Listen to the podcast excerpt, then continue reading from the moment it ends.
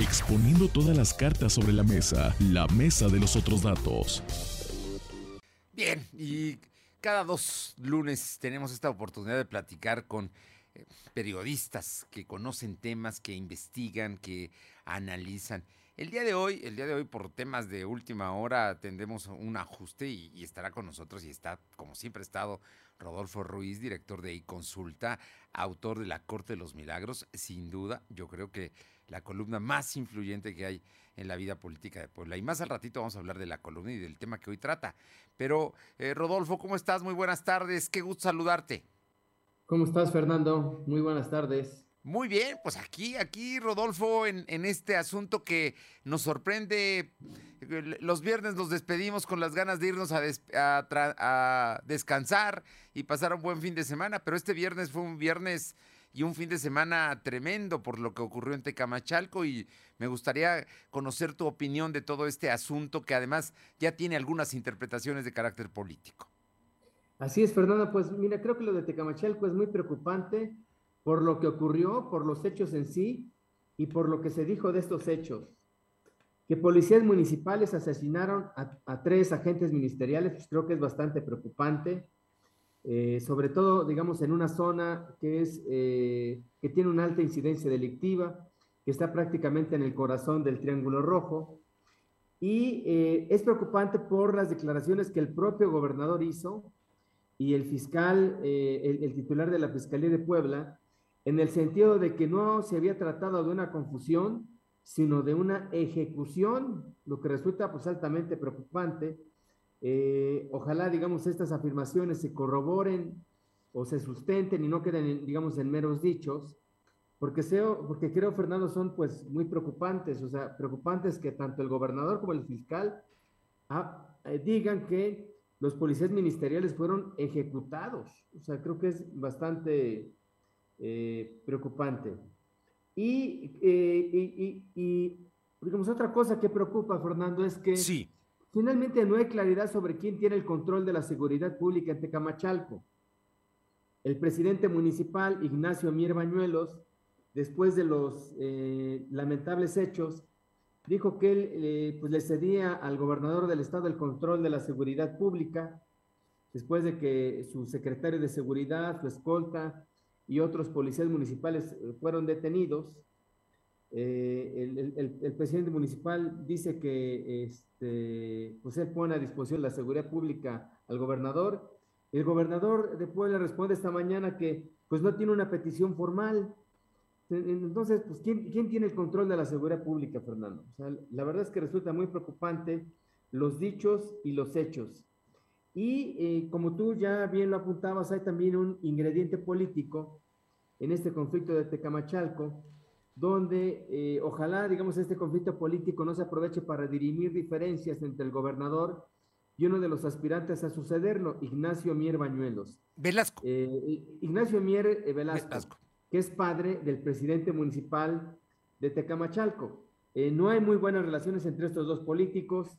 Al parecer estas rencillas, estas diferencias vienen desde la campaña política, desde las elecciones intermedias de este año y eh, pues ojalá, insisto, que este problema de seguridad, que este hecho eh, lamentable, pues no se contamine de intereses políticos partidistas o de este conflicto real o aparente entre el gobernador y uno de los candidatos a sucederlo, eh, Ignacio Mier Velasco, que además es el coordinador de la Cámara Baja, es el, el coordinador del grupo parlamentario en la Cámara Baja, perdón.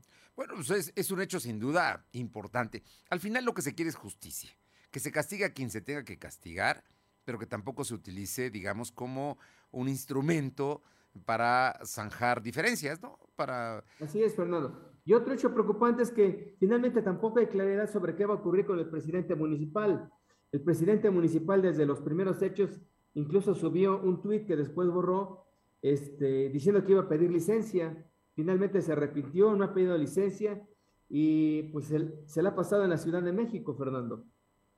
Bueno, por, por, lo pronto el asunto es que haya calma y tranquilidad en Tecamachalco, que yo me imagino que la Guardia Nacional va a llegar en cualquier momento para hacerse cargo de la seguridad pública mientras se llega, el, gobernador recibe la petición formal o eh, ver qué determina y el, asunto ahí está, que se investigue, porque hay datos, hay testigos de que los agentes eh, de investigación de la fiscalía llegaron y estaban persiguiendo a una pareja que iba en una camioneta, en un vehículo, e incluso les dispararon y los hirieron, ya cerca del centro de la ciudad de Tecamachalco, y a ello respondió la eh, acción de la policía municipal, pero todo eso es parte de una investigación y será un juez quien determine quién es el culpable, ¿no? ¿No te parece?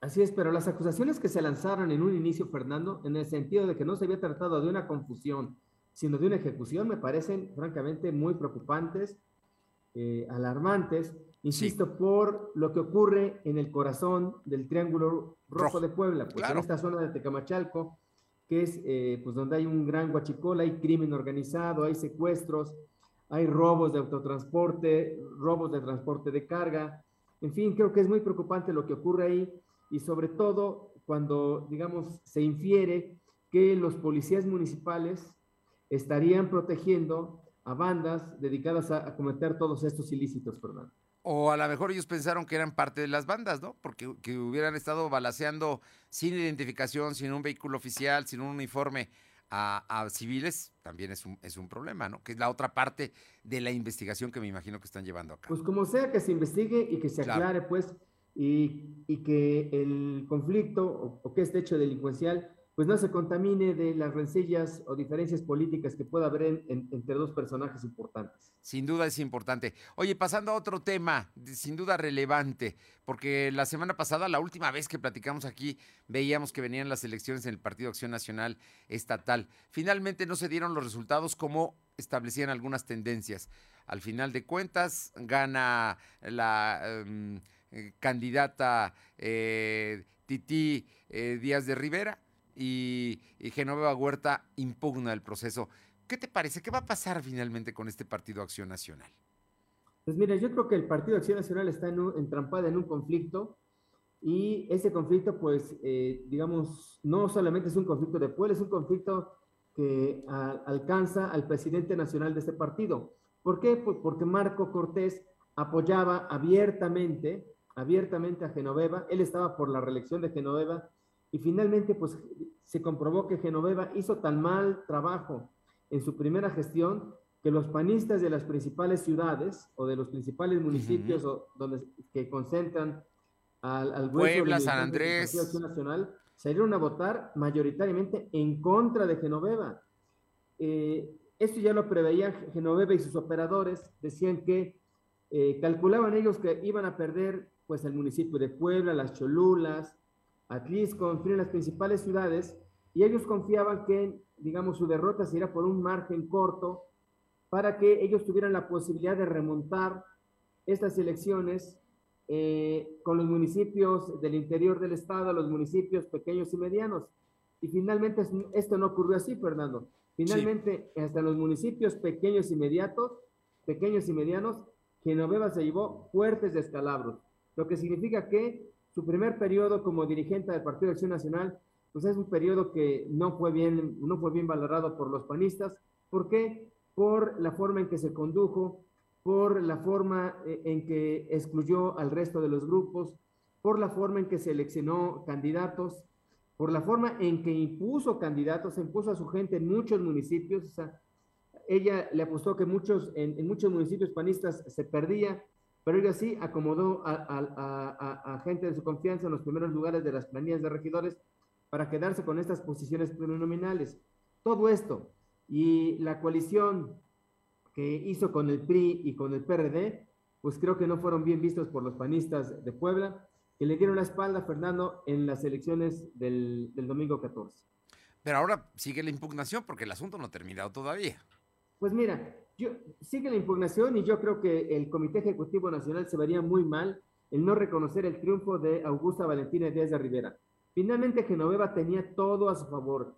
Tenía el apoyo del Comité Ejecutivo Nacional, tenía el apoyo de la dirección estatal, el apoyo del Consejo, de las estructuras, de la comisión organizadora. Tenía todo a su favor y ahora argumenta que le hicieron fraude. Es poco creíble, Fernando. La verdad es que esto deja, digamos, si las elecciones se anularan, si no se reconociera el triunfo de Augusta Valentina Díaz de Rivera, creo que el PAN, el PAN nacional y el PAN de Puebla quedarían muy mal, muy, este, muy mal por no reconocer a la planilla que finalmente ganó y no por poco margen, Fernando. Su, su victoria es de más de mil votos, mil trescientos y tantos votos.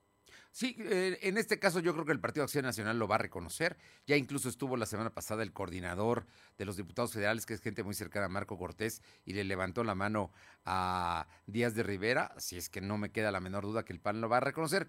Pero ahora sigue el otro proceso, que es llevarlo hasta el tribunal, hasta la justicia federal, porque dicen que hay 30 paquetes perdidos. Eso quizá. Pues mira, hay 30 paquetes perdidos, Fernando, pero las actas ya aparecieron. Y esos 30 paquetes perdidos son de la gente de Genoveva. Si finalmente los dos, las dos planillas tuvieron representantes y una de las planillas exhibe las actas, pues yo no sé qué puede argumentar la gente de Genoveva. Claro. Genoveva debe reconocer que perdió, que falló su estrategia y que los panistas salieron a votar mayoritariamente en su contra.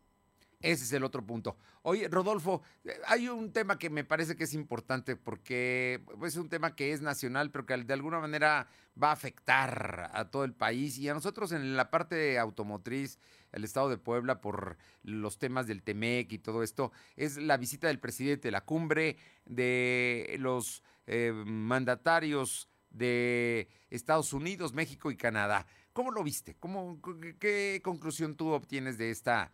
De este hecho, sin pues duda relevante la semana Yo creo que se trató de una buena reunión de amigos, tres presidentes que se reunieron, se abrazaron, platicaron, hubo reuniones bilaterales, trilaterales, promesas de trabajo, promesas de colaboración, pero al final, Fernando, nada concreto, ¿eh? Creo que los temas importantes, los temas torales, pues no veo ningún acuerdo concreto en materia de migración, tampoco veo que se haya resuelto nada, acciones concretas para eh, digamos, para fortalecer el, el, bloque económico de estos tres países. Estamos hablando de Canadá, Estados Unidos y México.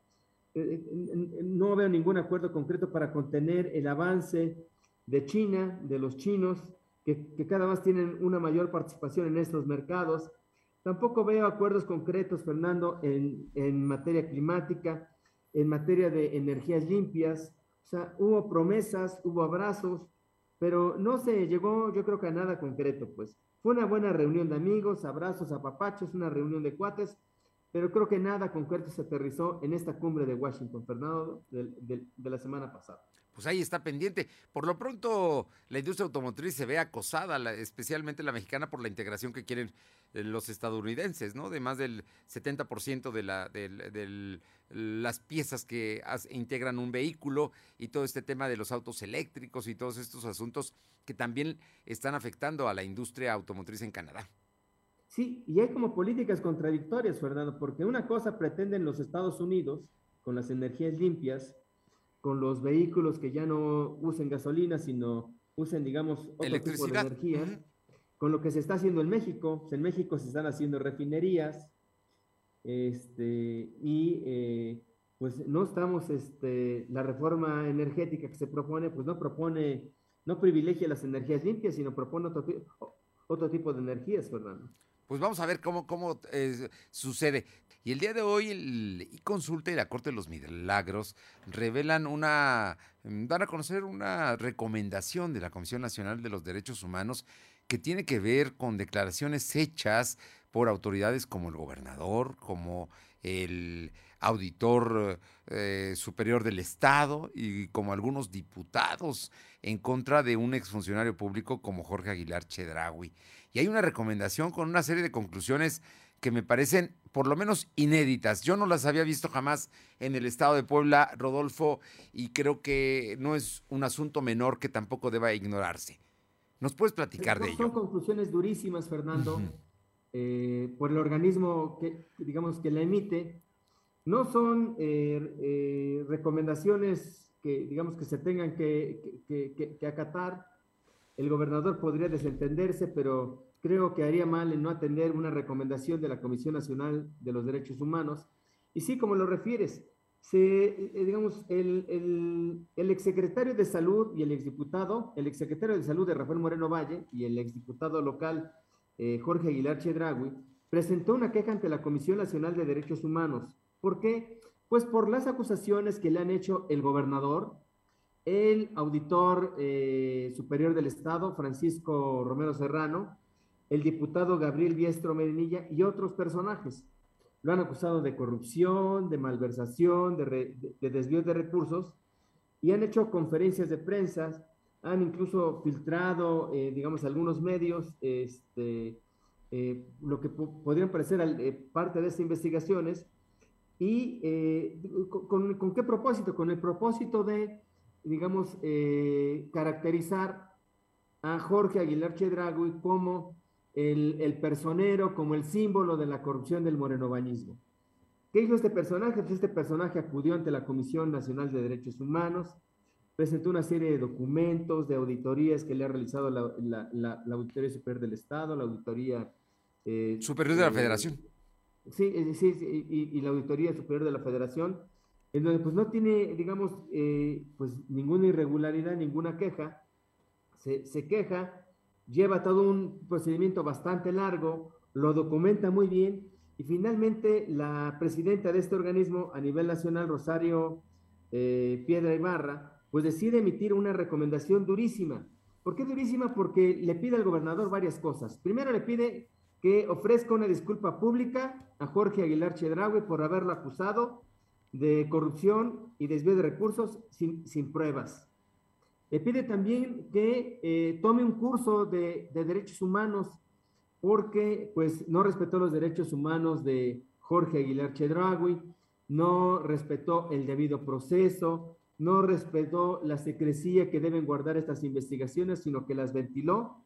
Le pide también, Fernando, que el gobernador haga todo lo que está a su alcance para que las publicaciones que se hicieron en distintos medios de comunicación y en Internet, esas publicaciones sean eliminadas y, eh, y eh, algo muy importante, Fernando, también, que en esta recomendación de la presidenta de la Comisión Nacional de Derechos Humanos, se extiende también al titular, a la un titular de la Auditoría Superior del Estado, Francisco Romero Serrano, al que le dicen que él va a tener que pagar los daños y prejuicios que estas acusaciones sin fundamento, sin comprobar en contra de Jorge Aguilar Chedraui, este, los daños que, digamos, estas publicaciones, eh, digamos, le hayan causado. Y pues ahí tendrá que ponerse abusado el Jorge Aguilar Chedrague para, pues, documentar muy bien los, los prejuicios, o, sí, los prejuicios. Sí, sí, perjuicios, sí, los daños que le generó. Sí, te escucho, te escucho. Eh, le piden también que tome un curso también, Fernando, de, de derechos humanos, de aplicación de derechos humanos, de, de, pues de transparencia y de secrecía y, y, de protección de datos personales. Y si, si, si, si lo vemos en el contexto de que Jorge Aguilar Chedragüe no es el único funcionario de la administración de Rafael Moreno Valle o de Rafael o de José Antonio Gali Fallat, que han sido denostados públicamente en conferencias de prensa y en las mañaneras, pues creo que el asunto podría, podría resultar preocupante, Fernando. Eh, eh, Porque son muchos los personajes que han sido agraviados en estas conferencias de prensa, en estas filtraciones que se hacen en algunos periódicos y en las mañaneras del gobernador. Yo creo que si muchos de los personajes agraviados recurrieran o hicieran el mismo camino de Jorge Aguilar Chedraui, el asunto sería preocupante. Lo preocupante es que eh, pues la cuarta transformación de Puebla se, se dedicó a convertir a, Jorge Aguilar Chedraui en el símbolo de la corrupción, de la corrupción del moreno vallismo, y ahora resulta que este personaje les gana una queja y ahora tienen que, que, que, hasta ofrecerle disculpas y pagarle, Fernando, que es lo más preocupante, los daños y perjuicios que le hayan ocasionado.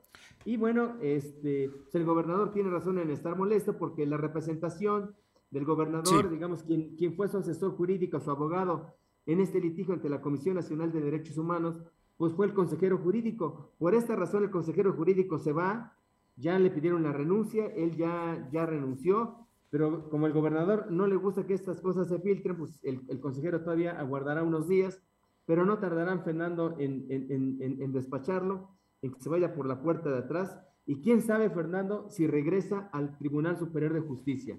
Él finalmente es magistrado, pidió licencia, pero hay, digamos, tan mal ambiente hacia el consejero jurídico que quién sabe, Fernando, si vaya a regresar a su puesto de magistrado en el Tribunal Superior de Justicia. En todo esto hay que decir que una parte de la defensa que llevó a cabo precisamente el abogado del gobernador eh, fue en el sentido de que estaba haciendo uso de su libertad de expresión, pero la misma comisión revira este asunto y dice que no se puede asumir esta porque hay acusaciones y pues no se puede acusar a quien es inocente, a quien no tiene todavía una, en este caso, un señalamiento preciso de actos de corrupción. No le has comprobado la supuesta corrupción en que incurrió, Fernando. Claro, ese, ese es el, argumento. Ahora, yo lo que te digo es que marca nuevos derroteros, es un nuevo camino. Yo no lo había visto jamás a ninguna autoridad en Puebla que la Comisión Nacional le hubiera hecho una recomendación similar. Eh, y en este caso, pues es al Poder Ejecutivo en el sentido de que tiene que tener mucho cuidado con las declaraciones y acusaciones que se presentan en las mañaneras o en las declaraciones que se dan a los medios. Así es, Fernando. Y que son recurrentes estas acusaciones, ¿eh? Prácticamente el gobernador desde las mañaneras se erige en juez y parte, o sea, se convierte en ministerio público y en juez y él dice quiénes son los culpables y quiénes son los inocentes, Fernando. Ese es el asunto y bueno, eh, hay incluso datos de que acusaba a Euquid Castañón, que ya está en la cárcel, y a Jorge Aguilar, pero Jorge Aguilar se defendió y por lo pronto... personajes, a Gali Fallad, a varios secretarios de infraestructura, no son los únicos, Fernando, hay muchos no, hay, hay... agraviados en las mañaneras por el gobernador sin que formalmente se les haya documentado y probado que son culpables de las acusaciones que se les han hecho. Bueno, y no acusa ni a Moreno Valle ni a Marta Erika porque ya no están presentes, ¿verdad? Porque si no, les hubiera tocado también los señalamientos que se hacen eh, desde Casaguayo. Y precisamente hablando de Casaguayo, Rodolfo Ruiz, hay un asunto que me parece muy importante, la defensa de la libertad de expresión, la defensa del oficio de informar, un ejercicio que tú tienes pues yo creo que más de tres décadas haciendo cotidianamente y que sin duda se te reconoce como un periodista honesto, de una sola línea, con el que puede uno estar o no de acuerdo, esa es otra historia, pero al que sin duda nadie puede dudar de su profesionalismo y de su integridad. Y el hecho de que estés siendo acosado por el poder es un asunto delicado y no eres tú el único, también es eh, pues los propietarios de El Popular. Hoy sale un desplegado al que nos sumamos sin duda a, la posición y a lo que ahí se dice, pero Rodolfo, creo que la solidaridad es importante y ¿qué se pretende con todo esto? Pues mira, digamos, lo que se pretende es este, visibilizar esta agresión, este acoso del gobierno de Miguel Barbosa hacia los medios de comunicación, hacia el popular, hacia consulta y hacia un servidor en lo particular. ¿Y por qué digo que en lo particular? Porque eh, el gobernador, eh, digamos, demandó a varios medios por daño moral. Casualmente, Fernando, varios de estos medios, estas demandas de daño moral ya se les retiraron. ¿Cuál fue la condición? Pues que dejaran de publicarme, que dejaran de publicarme. Muchos de esos medios dejaron de publicarme y en automático, Fernando, dejaron de publicarme. Y mira que muchos de estos medios ni siquiera tenían autorización de publicar mi columna, simplemente la tomaban. Cuando este, vienen las demandas, eh, estos medios entienden y lo que hacen es dejar de publicarme. O sea, ¿qué busca el gobernador y qué busca su directora de comunicación, que es, digamos, la principal instigadora de esta campaña contra medios y contra periodistas? Pues lo que busca es, digamos, acallarme, cerrarme, este, porque, digamos, son varias acciones, Fernando. No solamente es este, estas demandas eh, por daño moral, que son, este, son siete demandas contra mí como autor de la columna, Fernando. Son otras siete demandas contra mí como representante legal de consultoría contracorriente o como socio de consultoría contracorriente. Y son otras demandas, otras siete demandas contra el medio, porque afirman que Salvador González Jaramillo, quien trabajaba con nosotros, era mi jefe y era quien, quien me autorizaba a publicar las columnas, lo que es, es, un, es, una, es una absoluta estupidez, Fernando. Este, eh, eh, eh, González Jaramillo sí trabajaba con nosotros, pero por supuesto no, no, no tenía, digamos... Puestos de dirección. digamos, sobre mi columna, pues, sobre mi dirección. Entonces, es un absurdo. Y son, digamos, siete demandas. Este, cada, en cada demanda, Fernando, o sea, son, son 21 demandas.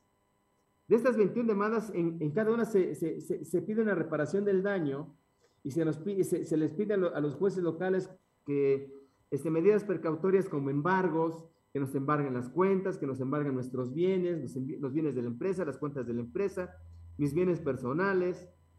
Y, digamos, estas demandas finalmente se, se siguen litigando en instancias locales, en tribunales locales, Fernando.